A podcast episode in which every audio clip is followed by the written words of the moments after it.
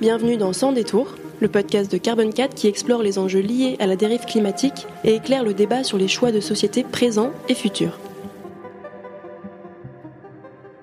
Bonjour Alexandre, tu es manager et responsable du pôle énergie chez Carbon 4 et nous allons aujourd'hui parler ensemble des enjeux du secteur de l'énergie vis-à-vis de la dérive climatique. Est-ce que tu peux commencer par te présenter en deux mots? Depuis combien de temps tu es chez Carbon 4 Ce que tu fais? Oui, bah bonjour à tous. Euh, bah moi, je travaille depuis 5 ans chez Carbon 4 et je m'occupe de la petite équipe, mais charmante, euh, autour de l'énergie. Alors l'énergie, c'est un vaste mot, donc nous, globalement, on s'occupe surtout des énergéticiens. Les énergéticiens, c'est qui? Bah, On connaît tous Total, EDF, Engie. Il y a aussi les transporteurs et les distributeurs de l'énergie, parce que sans eux, on n'aurait pas la lumière au bout de l'ampoule. Et en fait, ça, c'est la partie un peu inhérente à notre secteur, mais globalement, dès qu'on parle d'énergie, il faut parler usage. Donc très vite, on doit parler de mobilité, de bâtiments, etc. Et donc là, on travaille avec les autres secteurs euh, en interne chez Carbon 4. On fait pas mal de prospectives. Euh, voilà, donc un peu euh, tous les sujets de cœur. Mais un exemple, là, il y a l'hydrogène qui est sorti récemment en termes de publication. Si on s'interroge pas à quoi ça sert, pas trop d'intérêt de réfléchir à la production d'hydrogène. Hmm. Aujourd'hui, notre système énergétique repose sur les énergies fossiles, telles que le charbon, le pétrole ou le gaz. Et à l'échelle mondiale, ces énergies fossiles représentent 80% de notre approvisionnement énergétique. Euh, on le sait, elles permettent le développement de l'économie, mais contribuent fortement au dérèglement climatique. Est-ce que tu peux nous expliquer un petit peu ce lien entre énergie et climat? Ouais. Alors moi j'ai coutume de dire qu'il y a deux liens. Donc il y a le premier lien physique évident. Euh, tu l'as dit, 80% de notre énergie sont des énergies fossiles. Et cette particularité de cette énergie fossile, c'est quand on la brûle pour récupérer cette énergie, ça va générer du CO2. Alors ce CO2, c'est un gaz à effet de serre qui va du coup contribuer au réchauffement climatique. Donc cette source euh, CO2 liée à la combustion d'énergie fossile, ça correspond à 60% euh, du réchauffement euh, climatique que l'homme est en train de générer. vous voyez, c'est vraiment le sujet. Il faut pas bien sûr enlever le méthane et d'autres enjeux, mais c'est un sujet principal. Bon, premier lien, il est évident. On l'a vu, hein, on a l'énergie, on la brûle et derrière, ça nous fait du CO2 il y a quand même un enjeu, c'est que il y a un truc au milieu qui s'appelle la société humaine. C'est un peu notre culture. On a été gavé sur ces dernières décennies à l'énergie euh, fossile. L'énergie fossile, c'est quoi? C'est un truc qui est abondant. On sera mort du changement climatique en restant encore sous nos pieds. C'est un truc qui est pas cher, parce qu'avec 50 euros, on prend un billet d'avion, on part en deux heures à l'autre bout du, monde. Et c'est un truc qui est très pratique. On met ça dans un réservoir à température ambiante, ça se stocke, on garde ça longtemps. Et ça, ça a généré une société en fait. Ça a généré des usages. Euh, on se pose pas de question quand il y a les soldes, combien d'énergie il a fallu pour euh, fabriquer un t-shirt, alors qu'aujourd'hui deux tiers euh, des vêtements dans le monde qui sont produits sont jamais portés. Hein. Donc on est dans une société de la démesure et donc cette culture qu'on a créée, elle est aussi partie prenante du réchauffement climatique. Du coup, tu l'as déjà un petit peu introduit, mais quel rôle doit jouer le secteur de l'énergie dans la lutte face à la dérive climatique? Hmm. Bah c'est vrai que je l'ai un peu introduit. C'est pour ça que j'utilise la même structure. C'est deux clés d'entrée. La première, c'est en effet les énergies. Euh, donc c'est évident pour tous, je pense, qu'il faut se débarrasser des énergies fossiles et mettre des énergies bas carbone à la place. Alors là, je peux faire quand même trois commentaires. Le premier, c'est que on a, on entend parler beaucoup de ces énergies renouvelables. Hein. Le solaire, dans les années 80 aux États-Unis, c'était le gros boom. Bon, bah aujourd'hui, ça représente pas beaucoup et on a toujours été en additionnel. On n'a jamais substitué les énergies fossiles. Aujourd'hui, on n'a jamais autant consommé de charbon, de pétrole et de gaz. Ensuite, on parle souvent des enjeux techniques. Ah oui, il y a les énergies renouvelables intermittentes, il va falloir les intégrer au réseau. En fait, c'est pas ça le sujet. Le sujet, il est plutôt d'ordre euh, planificateur. Comment l'État peut euh, subventionner, rendre rentable ou rendre existant une filière qui ne l'est pas. Euh, parce que sans l'aide d'un acteur non privé, c'est compliqué de voir émerger ce genre de technologie. Et ensuite, il y a la question de l'acceptabilité sociale. C'est quelque chose qui paraît anodin, mais aujourd'hui, on entend beaucoup parler en France. On a parlé du nucléaire, on parle beaucoup de l'éolien offshore hein, qui a été beaucoup bloqué par des recours. Il faut se dire que l'énergie renouvelable, c'est 10 à 100 fois moins dense, ça occupe du coup 10 à 100 fois plus d'espace que l'énergie fossile. Alors déjà, c'est pas sur le territoire l'énergie fossile, on va y revenir, mais en plus, ça va prendre 10 à 100 fois plus de place. Donc on va devoir en parler, parce qu'on va le voir plutôt à travers nos champs, campagnes et euh, paysages. Et du coup, c'est un vrai débat et c'est ça qui peut être le premier bloquant euh, de cet essor-là. J'étais un peu long sur cette partie-là, mais elle est importante. Donc ça, c'est la question de l'énergie comment on la substitue vers des énergies bas carbone. Et après, il y a la question du lien culturel. Là, je l'ai évoqué. Mais le secteur de l'énergie, il a aussi une responsabilité dans la modération des usages. Pour imaginer, par exemple, que notre facture énergétique, elle soit euh, progressive. C'est-à-dire que les 100 euh, premiers kilowattheures, ils sont indispensables pour me chauffer, très bien. Euh, je les, ils sont pas chers. Et puis ensuite, ça augmente un peu, puis ça augmente un peu. C'est une fois qu'il faut alimenter mon SUV pour faire des milliers de kilomètres dans la campagne, c'est peut-être pas le plus utile. Et je, donne toujours cette anecdote, mais il y a le message l'énergie, notre avenir, économisons-la. On a beaucoup associé EDF, moi quand j'en parle avec des, des amis.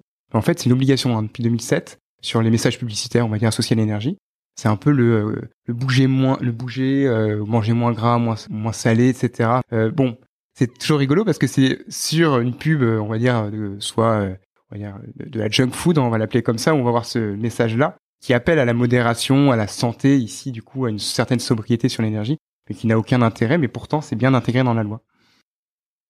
Je, je voudrais revenir sur une question de définition avant qu'on rentre un peu plus dans, les, dans le sujet. Il y a souvent une confusion entre mix énergétique et mix électrique. Est-ce que tu peux nous expliquer cette différence? Ouais, tout à fait. Et en fait, je vais même en rajouter encore une, parce qu'il y a des confusions partout. Euh, il y a une confusion aussi sur les mix énergétiques. On peut parler de deux mix. En fait, il y a un mix énergétique à la production et un mix énergétique à la consommation. Alors, on peut donner une petite euh, illustration pour ça. Si je prends le vent, c'est une source d'énergie. Hein, donc euh, là, c'est ce qu'il y a dans la nature. Donc ça, c'est vraiment au niveau de la production. J'ai le vent qui arrive. Mais je peux faire plein de choses avec ça. Je peux le mettre dans un moulin. Donc là, je vais pouvoir euh, avoir de l'énergie mécanique qui va me permettre de faire de la farine. Mais je peux aussi le mettre dans une éolienne, donc une autre sorte de moulin. Mais en tout cas, ça va nous faire de l'électricité ici. Cette électricité, je vais pas la consommer au pied de l'éolienne. L'électricité, en fait, c'est même pas une énergie à proprement parler, c'est un vecteur énergétique. Ça transmet l'énergie.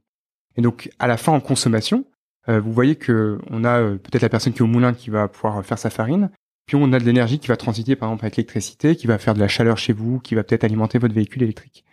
Vous voyez qu'on n'a pas la même histoire si on regarde l'énergie, le mix énergétique en production et à la consommation. Donc ça, c'est déjà une bonne distinction parce que ça, change beaucoup d'ordre de grandeur. Donc euh, faites-y attention. En fait, si je vais être très précis, on parle d'énergie primaire pour les sources d'énergie et l'énergie finale pour la consommation d'énergie. Alors en plus sur ta question que tu poses, c'est on a le gâteau, on va raisonner plutôt en, énergie finale pour pouvoir comparer l'électricité parce que sinon ça n'a pas de sens. En production, on ne produit pas vraiment de, l'électricité à proprement parler. On va avoir du coup au sein de ce mix énergétique consommé 40% de pétrole consommé directement, donc c'est surtout la mobilité. On va avoir 25% d'électricité. Et ensuite, on a 20% de gaz, donc là c'est chaudière, gaz qu'on voit bien. Et après, il y a du reste. Donc vous voyez, l'électricité, en fait, c'est 25% de nos consommations énergétiques. Donc c'est là où il y a une vraie confusion, parce qu'on parle que 25% du sujet. On parle voilà de, NR, de nucléaire, mais en fait, on est sur le petit, euh, petit sujet. Sur le mix électrique, je peux peut-être en dire un mot, c'est qu'en termes de proportion, il y a 70% de nucléaire en France, 10% d'hydroélectricité, 10% de NR, on va dire solaire, éolien, a un peu de bois aussi. Et ensuite, il y a euh, bah, le fossile qui nous reste, donc il y a un peu de gaz et, euh, et de charbon. Donc, il est plus pertinent de parler de mix énergétique pour parler de l'ensemble de nos émissions. Oui, tout à fait. Et moi, je dirais même que c'est le mix énergétique, en, donc en énergie finale ou de consommation, parce que ça permet de parler d'usage. Ici, on, oublie un peu les, pertes du réseau, mais en tout cas, en termes grand public, euh, je pense que c'est la meilleure manière d'en parler. Pour parler un peu d'actualité, euh, la guerre déclenchée en Ukraine par la Russie a mis en lumière la dépendance énergétique euh, de l'Europe aux énergies fossiles. Et le contexte géopolitique qu'on connaît nous a rappelé l'importance de nous détacher de cette dépendance pour conserver notre liberté. Est-ce que tu peux nous expliquer un peu la situation? Ouais, bah, c'est une actualité brûlante. Euh, sans, sans, mauvais jeu de mots. Alors la situation est assez simple en fait. Hein. Euh, on produit pas quasiment pas d'énergie fossile sur notre territoire. En France, en Europe, c'est un peu la même histoire. Il y a la Grande-Bretagne, les Pays-Bas et la Norvège qui produisent euh, pas mal, mais c'est en déclin de toute façon. Et en fait, ça correspond à pas beaucoup de notre approvisionnement. Je vais y revenir.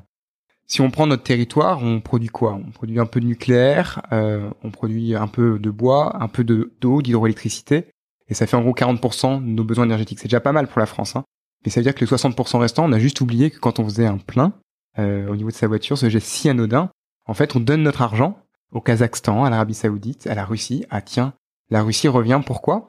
Parce que c'est euh, juste un partenaire qui est proche géographiquement parlant, donc ça a des intérêts économiques et de. Donc euh, c'est le géant de l'énergie hein, qui était avant-guerre autour de 40% de notre gaz et 25% du pétrole européen. Vous voyez, c'était une très prédominant. Et donc c'est euh, un peu ce côté liberté que tu as mis euh, euh, en exergue, mais finalement c'est ça qu'on vend entre guillemets à, à ces pays-là, et donc on subit aujourd'hui ce contexte. Mais il faut juste se rappeler que les chocs pétroliers c'était d'autres puissances qui nous ont mis dans la panade, et demain ça pourrait être d'autres. Je peux faire un petit lien parce que là c'est la partie un peu géopolitique, on voit bien les acteurs et du coup les, les ordres de grandeur en jeu, mais il y en a d'autres d'ordre financier. La facture énergétique de la France, c'est un peu globalement, on a un solde qui est déficitaire hein, sur la balance commerciale française. On était autour de 50 milliards, c'est un peu différent avec le contexte actuel. On a une facture énergétique qu'on paye à tous ses voisins autour de 100 milliards pour l'année 2022. Ça est en train d'exploser, mais ça fait x2. 100 milliards d'euros, euh, on peut se donner un autre ordre de grandeur, c'est quoi? Ça peut être 10 millions de pompes à chaleur qu'on installe du coup dans des logements en France. 10 millions de logements, c'est euh, le nombre de logements chauffés au gaz. Donc bien sûr, je, vais, je vous parle de 100 milliards euh, sur une année pour 10 millions de logements qui du coup seraient chauffés avec une pompe à chaleur pendant des dizaines d'années, mais ça vous met des ordres de grandeur. Aujourd'hui, euh, c'est pas le chemin suivi par le gouvernement. On est plutôt sur cette logique de bouclier tarifaire. On veut protéger un peu les les citoyens de la hausse des prix, mais globalement, personne ne la voit. C'est l'État qui paye pour nous euh, cette facture euh, assez euh, pétromonarchie. On finance indirectement un peu la guerre en Ukraine, hein, c'est ce qu'on a fait au début. Et même s'il faut bien sûr protéger les précaires, c'est dommage de pas envoyer un signal prix à tout le monde en disant, bah en fait, l'énergie c'est rare, on en est dépendant, et donc du coup aujourd'hui, euh, il faut qu'on change un peu nos habitudes et avoir un prix plus élevé. Si on protège bien les plus précaires, c'est une bonne manière aussi de, de conduire le changement. Est-ce que on pourrait parvenir à une électricité euh, moins chère ou raisonnablement chère en France en acquérant du coup la souveraineté énergétique et en produisant euh, sur notre territoire? Alors là, euh, tu ouvres la boîte de Pandore, Louise, parce que l'électricité, c'est un mécanisme en Europe qui définit le prix, qui est particulier. En fait, pour s'assurer que tous les pays sont interconnectés et qu'à chaque seconde on est une consommation égale à la production d'électricité, on a défini des règles, et ces règles elles sont les suivantes. On définit le prix de l'électricité sur le prix marginal. Alors le coût marginal, ça veut dire ce qu'il faut pour allumer une centrale, en fait, la maintenir en fonctionnement. On peut prendre une éolienne, ça va être zéro. On va dire il y a du vent, il n'y a pas de vent, mais on n'a rien à faire. Vous avez euh, peut-être euh, le barrage hydroélectrique. Il faut peut-être un petit peu euh, ouvrir la vanne ou la, ou la réduire. Et vous avez la centrale thermique, bah là, il faut mettre du combustible. Et ça, ça coûte cher. L'équilibre, il va se faire sur la dernière centrale qui est appelée, le dernier électron qu'il nous faudra pour que toute la consommation soit satisfaite. Et aujourd'hui, c'est les centrales gaz qui permettent de satisfaire ce dernier électron. Et le marché dit qu'on fixe le prix sur cette dernière centrale gaz. Donc on va faire le lien avec le prix du gaz, il a explosé en raison de la crise en Ukraine. Et ben du coup, le prix de l'électricité explose aussi mécaniquement. C'est vraiment parce que les règles sont définies de cette manière-là. Donc c'est juste pour te répondre sur la partie électrique. Aujourd'hui, les coûts de production n'ont euh, pas vraiment évolué, parce que le gaz en France c'est 7% de la production électrique. Donc c'est pas beaucoup en fait. Donc les 93% restants, ils ont pas bougé. Pourtant la facture, elle fait quand même x2 euh, ou x4, ça dépend, mais en tout cas, elle, a explosé juste parce que tout est calé sur la partie gaz. Donc là, il, y a un vrai enjeu de redéfinir les règles et un niveau européen.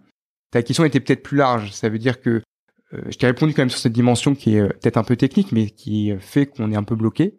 Mais si on avait, je caricature à l'extrême, si on avait notre énergie fossile sur le territoire, comme en Arabie Saoudite, on pourrait euh, la payer très peu cher en fait, parce qu'elle serait à nous, et du coup on pourrait tout à fait poser les règles du jeu qu'on veut.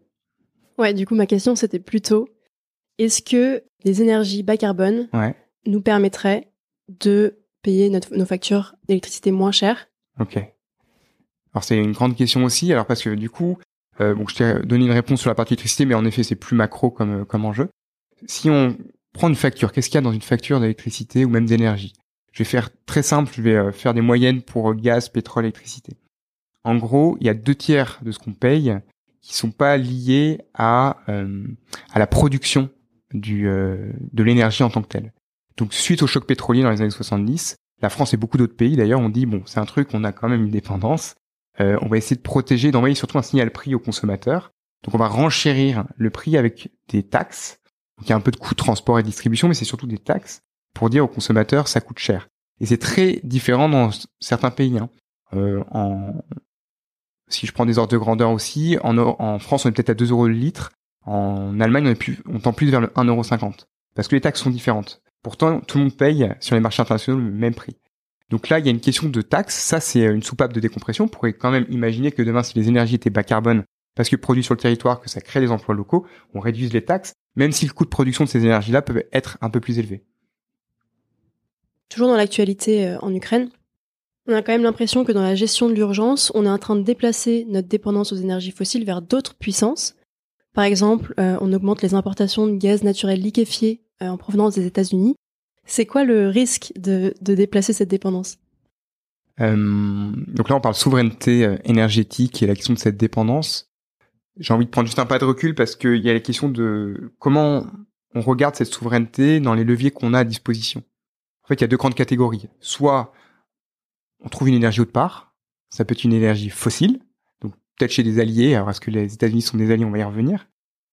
Peut-être qu'on peut faire de l'énergie bas carbone chez nous. Bon, ça c'est long, hein, faut quand même euh, construire les installations, etc.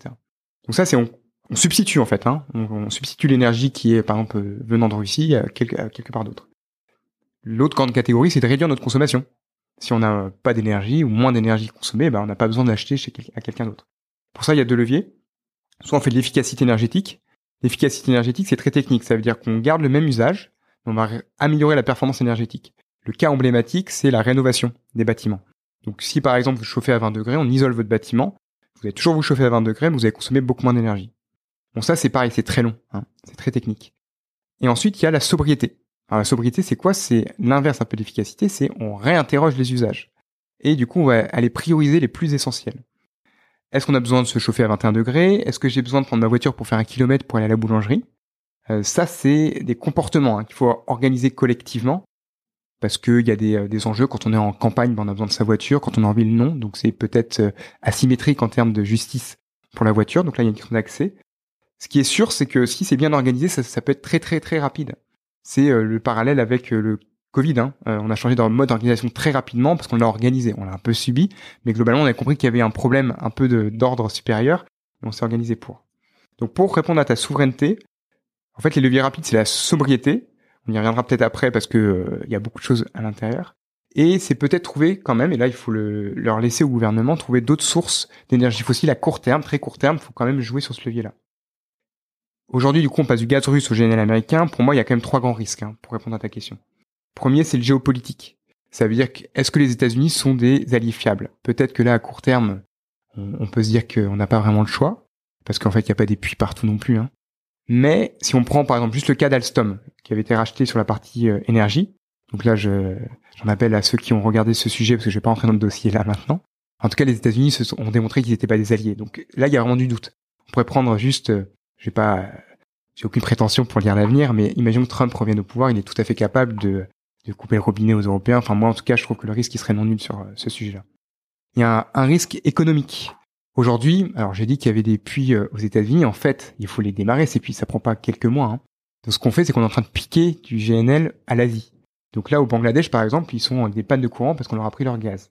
Pourquoi on le fait? Parce qu'on a les moyens, donc on fait, on augmente les prix, on est seul à pouvoir payer ce prix-là.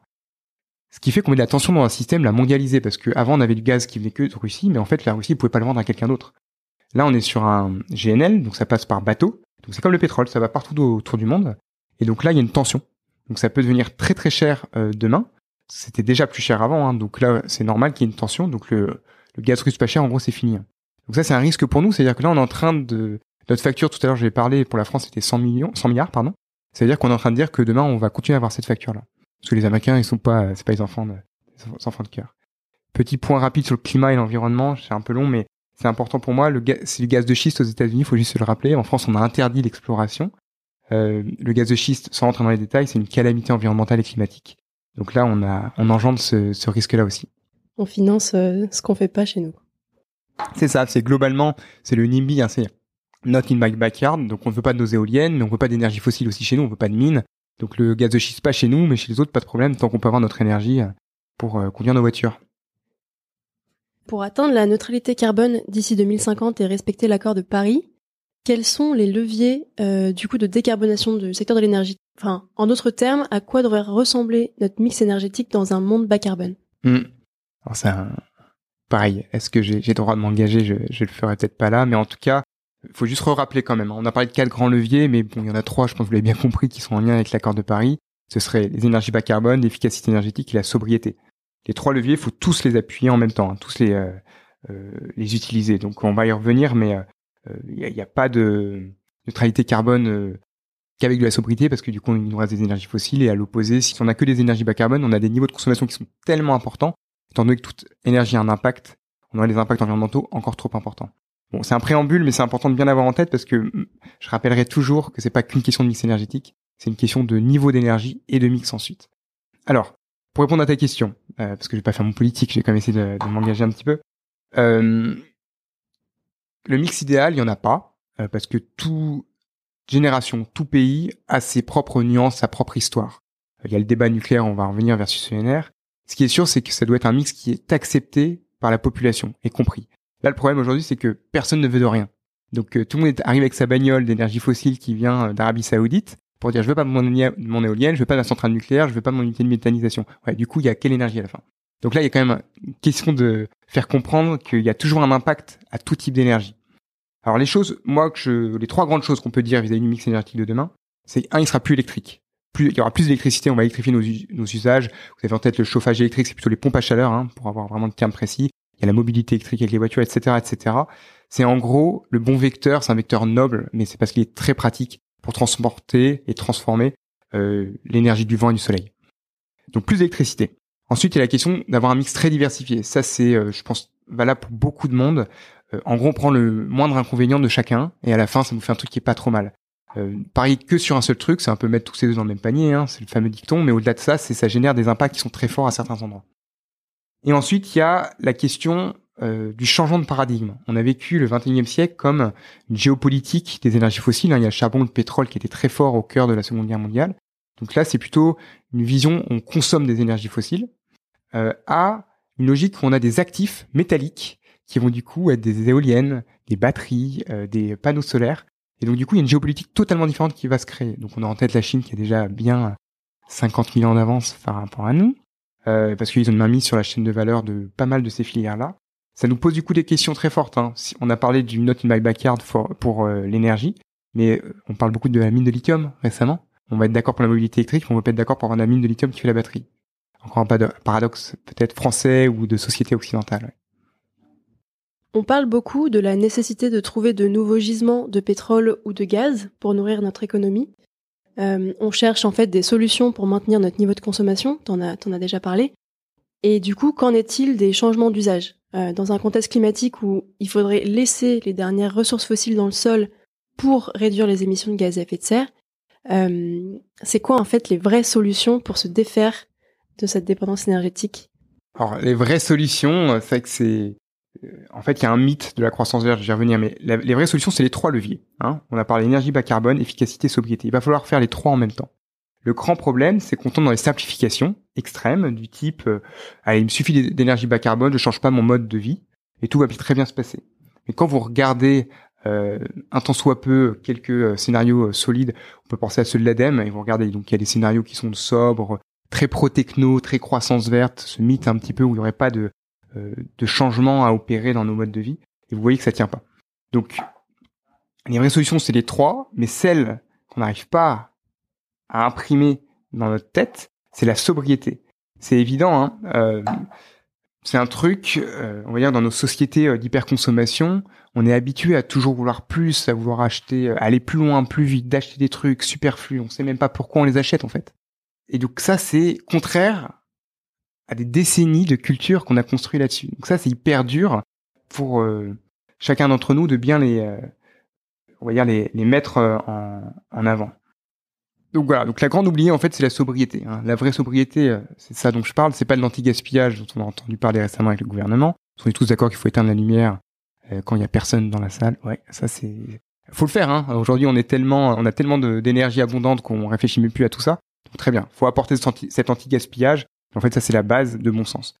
Mais il y a un truc qui est beaucoup plus loin, c'est de revoir nos modes de production et nos modes de consommation parce qu'on a des niveaux d'énergie en termes de consommation qui sont aberrants. Ça, on est obligé d'aller un cran plus loin que des énergies bas carbone. Et donc, du coup, il faut déconstruire la culture qu'on a eue pendant ces dernières décennies, qui nous a habitués à consommer. Donc, consommer, c'est euh, aller toujours plus loin, plus vite. Euh, toujours se dire, euh, qu'est-ce qui a le dernier téléphone? C'est qui qui a la plus, la plus grosse voiture? On est toujours dans ce challenge-là permanent qui nous force, dans nos relations quasiment personnelles, amicales, familiales, à vouloir aller chercher ce toujours plus. Donc là, il faut renverser la logique c'est pas facile parce que ça prendrait normalement des décennies, des centaines d'années pour changer la culture, et là il faut qu'on l'opère assez vite. La logique, c'est assez simple. Il faut prendre le contraire. C'est moins mais mieux. Euh, si je prends le téléphone, en fait, il faut juste réfléchir à est-ce que tout est utile. On n'a peut-être pas besoin d'avoir une caméra 4K euh, ou je ne sais quoi. On peut peut-être avoir une réflexion quand même sur les lieux de production pour avoir une énergie décarbonée au niveau de la production. Et on peut aussi se dire, on fait des téléphones hyper modulaires, hyper réparables, qui vont durer euh, toute notre vie. En fait, la fierté, c'est ça qu'il faudrait qu'on ait dans nos discussions. C'est pas j'ai le dernier téléphone, c'est de dire bah, je viens de réparer mon téléphone, il a 17 ans. Voilà. Et là, ça, c'est ça la sobriété. Et en fait, il y a un sondage que effectué chaque année, euh, donc en fait une sorte de baromètre que l'ADEME effectue euh, sur la perception du changement climatique euh, au sein des citoyens français et françaises. 58%, donc on va dire les deux tiers, deux petits tiers des Français sont tout à fait conscients qu'il va falloir changer nos modes de vie si on veut résoudre la crise climatique. Ils sont d'accord à le faire si et seulement si c'est justement réparti. Et donc là, c'est tout un enjeu collectif d'organiser les nouvelles règles du jeu dans lesquelles tout le monde se retrouve tout le monde est plus ou moins prêt à faire le premier pas, mais seulement si son voisin le fait aussi. Et donc ça, tu penses que c'est des changements qui doivent euh, s'opérer à l'échelle individuelle, qui doivent être encouragés par les entreprises, euh, l'État, qui, enfin, quelle part en fait pour qui? Parce que j'imagine bien que pour euh, mettre en place une sobriété collective, ça part aussi quand même de l'État. Ouais. Alors, j'ai pas de chiffre, ça va pas être 17,3% pour la responsabilité de, de l'individu. Ce qui est sûr, c'est euh, et là on peut faire le lien avec euh, l'étude faire sa part euh, de Carbone 4 hein, qui met bien en exergue que on peut être tous des héros mais globalement c'est pas en moyenne le cas. Donc si tout le monde n'est pas des héros prêts à, se sacrifier on va dire un peu sur cet hôtel de la sobriété ça veut dire qu'il y a allez on va dire plus la moitié du chemin pour rester large qui doit être fait par l'État dans le sens où c'est l'État qui a la légitimité pour construire les règles du jeu économique, social, etc., etc. Donc là-dessus, il n'y a pas de débat. Euh, si euh, on prend la, cigarette, alors je sais qu'il y a certaines, alors je, je sais que ça, ça, peut être débattu, mais en tout cas, c'est un problème de santé. Ça, il n'y a pas trop de débat là-dessus. Si on augmente le prix de cette boîte de cigarettes ou du paquet de cigarettes, la question c'est est-ce que c'est acté, euh, validé entre nous? Est-ce que ça crée du consensus? Est-ce qu'on s'en offusque? Mais il faut poser, faut proposer des solutions. Alors le tabac est peut-être pas la meilleure des métaphores parce que la solution c'est peut-être le patch de nicotine ou euh, d'aller faire du sport, d'être peut-être dans un modèle de vie moins anxiogène qui fait peut-être qu'on fume aussi en partie. Il y a un modèle culturel aussi, hein, mais euh, je, on va pas débattre du tabac, ici. Ce qui est sûr, c'est que je suis parti un peu loin. Il y a un, un prix qui peut être quelque chose d'accepté. Globalement, pour la cigarette, c'est accepté parce que en gros, ça met en danger euh, la santé, la santé publique. Par contre, il faut proposer des solutions. Euh, on peut pas juste euh, dire c'est pas bien et du coup on l'interdit. Si je fais un parallèle, parce que c'est un peu ça qui est donné par un prix euh, prohibitif, il faut mettre des solutions. Donc c'est pas on interdit la voiture euh, et puis bah, chacun se débrouille avec son vélo dans une route qui est pas faite pour. Donc là il faut mettre des pistes cyclables. Les pistes cyclables c'est l'État qui les organise. Des produits qui sont réparables, on a pris l'exemple du téléphone tout à l'heure, c'est des, des, réglementations qui doivent être imposées aux entreprises. Chacun a sa part à faire. L'entreprise en fait a aussi une, une marge de manœuvre, globalement, on retombe toujours après une barrière qui doit être organisée par l'État. J'aimerais qu'on parle un petit peu du nucléaire, qui est un sujet euh, souvent au centre des débats. C'est une énergie qui nous permet en France de générer moins d'émissions que chez d'autres euh, pays voisins. Que penses-tu de la place que doit jouer euh, le nucléaire dans la transition bas carbone? Hmm. Alors entre passion et raison, hein, souvent ce grand sujet franco-français, le, c'est toujours une question d'avantages et d'inconvénients. Je vais revenir. Toute énergie a un impact sur notre environnement, sur nos choix d'ailleurs de société, parce que ça peut dire parfois le choix d'une technologie peut donner aussi euh, une vision d'une société. Si je le fais vu de mon point de vue d'ingénieur, il y a trois gros inconvénients, trois gros avantages. Les trois gros inconvénients, c'est le risque d'accident. On l'a bien tous en tête. Il y a les déchets sur la très longue durée et il y a un gros besoin en capitaux. C'est-à-dire que c'est pas une petite éolienne qu'on installe, c'est-à-dire qu'il faut que l'État soit un peu a priori là. Ça a de gros avantages. Trois. Le premier, c'est un faible impact environnemental, tu l'as dit, sur le climat, mais pas que, en fait. C'est euh, globalement assez faible en impact environnemental. C'est très dense. Alors, c'est très dense, du coup, c'est pour ça qu'il y a un faible impact environnemental. Mais c'est aussi dense d'un point de vue euh, place que ça occupe. C'est-à-dire qu'il y a, il y a 50 centrales, une cinquantaine de centrales en France. Mais euh, vous les voyez pas. Personne ne sait qu'il y a des centrales nucléaires. après, il y a ceux qui travaillent, bien évidemment, mais euh, sur les sites. Mais globalement, c'est pas vu. Donc ça je pense, un enjeu d'acceptabilité sociale qui est bien différent.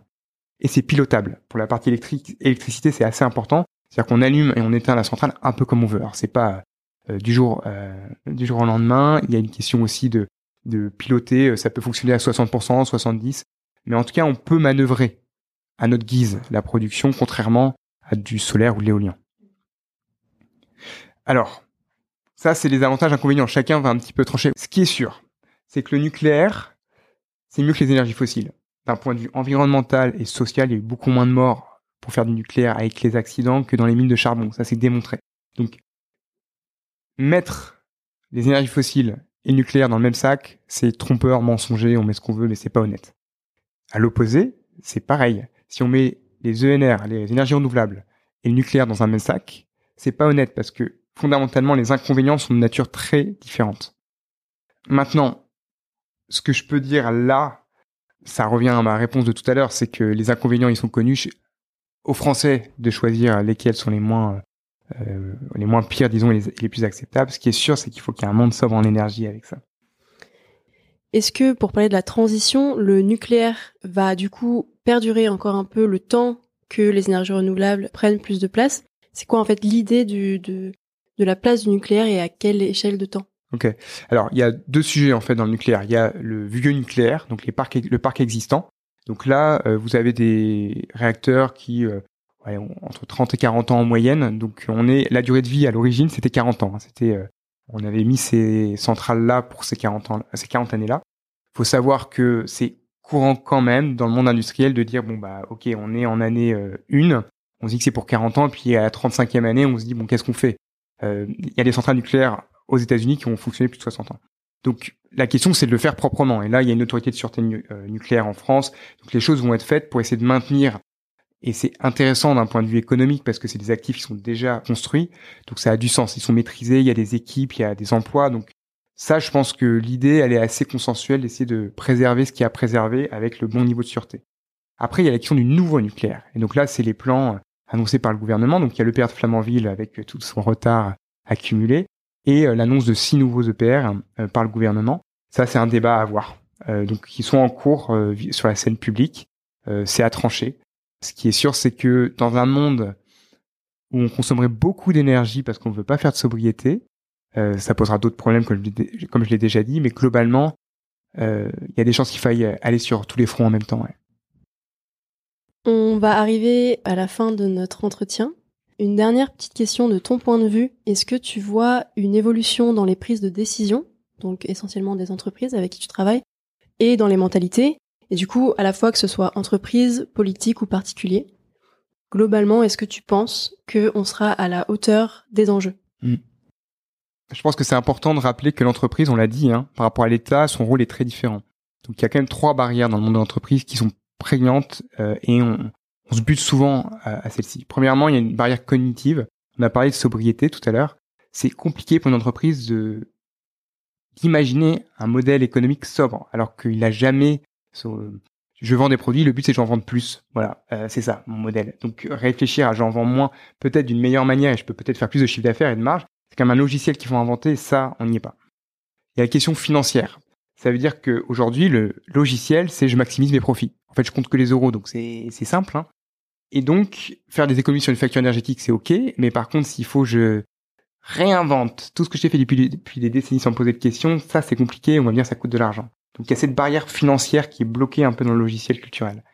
Et il y a la question de temporalité. Ça veut dire qu'il faut du temps pour euh, créer une culture quasiment où tout le monde va se poser des questions en se disant non mais attends ça ça n'a aucun sens énergétique, ça n'a aucun sens environnemental. Il faut dans tous les métiers ça arrive ça. Il faut quasiment former des gens en fait. Hein. Donc c'est euh, la question de la compétence et ça ça prend du temps. Alors là j'ai donné un peu des blocages. Je vais essayer de quand même finir un peu sur des, sur l'espoir euh, à moitié. Ce qui est sûr, c'est que c'est compliqué, on va pas se le cacher. Je pense que ceux qui euh, s'intéressent au sujet ont quand même bien compris l'envers du décor. L'État lui-même a été euh, condamné en justice pour pas respecter l'accord de Paris qu'il a lui-même signé. Faut pas se leurrer, on va devoir gérer l'inévitable. On va essayer quand même d'éviter l'ingérable. C'est la fameuse tournure, mais sur cet ingérable, on a quelques sources d'espoir, moi je peux vous partager. La première, c'est qu'on voit des business models hyper inspirants arriver. Il y a une entreprise qui s'appelle les biens en commun. Truc très simple. Je mets des casiers au pied des immeubles dans lesquels je vais euh, mettre à disposition des objets qu'on utilise tous et chacun juste une fois par an, mais qu'on a tous achetés et qu'on stocke dans des appartements ridiculement petits. Alors ça peut être un, appareil euh, à raclette, ça peut être une perceuse, je sais pas. Mais du coup, la question de mutualiser, la communalité, c'est un truc, c'est un concept assez fort, je trouve, euh, et ça a encore du bon sens. Hein. Côté citoyen, la Convention citoyenne pour le climat, qui a été hyper inspirante parce qu'en fait, vous mettez des citoyens un peu tirés au sort, vous les formez, ils arrivent à la même conclusion que moi, alors que moi, ça fait 6 ans ou 7 ans que je m'intéresse au sujet. Donc bon, ça veut bien dire que là, il y a une question de, de logique. Si on vous donne les éléments, vous arrivez aux mêmes conclusions sur la sobriété notamment. Et il y a un truc qui est tout frais, c'est euh, il y a la convention euh, des entreprises pour le climat, encore une convention, hein, c'est un peu le même principe mais dans le monde de l'entreprise. Ils sont euh, donc c'est tout frais parce que les rapports sont sortis il y a quelques semaines. Ils mettent en avant le concept d'entreprise régénérative. Ce que je trouve intéressant, c'est que souvent on entend parler il faut une entreprise net zéro, neutre, alors qui contribue à la neutralité. Il y a toute une question de sémantique. Mais là, on va un cran plus loin. Ça veut dire que c'est déjà ambitieux d'être net zéro, mais en fait, c'est qu'on se dit on doit arriver dans un modèle où on recrée des écosystèmes vivants, on recrée euh, on va dire, de la richesse au global et qu'on est positif euh, sur euh, sur notre économie et sur surtout la nature. Hein. Alors je sais qu'on va pas entrer dans la dichotomie nature culture, mais en tout cas c'est vraiment inspirant, je trouve, comme paradigme, et ça fait écho peut-être à l'entreprise Patagonia que beaucoup de gens connaissent. c'est un peu ça l'idée. Super, merci pour toutes ces informations. On sera amené à reparler de ces sujets ensemble ou avec avec tes collègues de ton équipe. J'invite aussi euh, nos auditeurs et auditrices à aller consulter les articles énergie sur le site de Carbone 4, articles et publications. Merci Alexandre. Merci. À bientôt. Merci de votre écoute. N'hésitez pas à partager nos épisodes et rendez-vous sur le site de Carbone 4 pour approfondir ces sujets. À bientôt.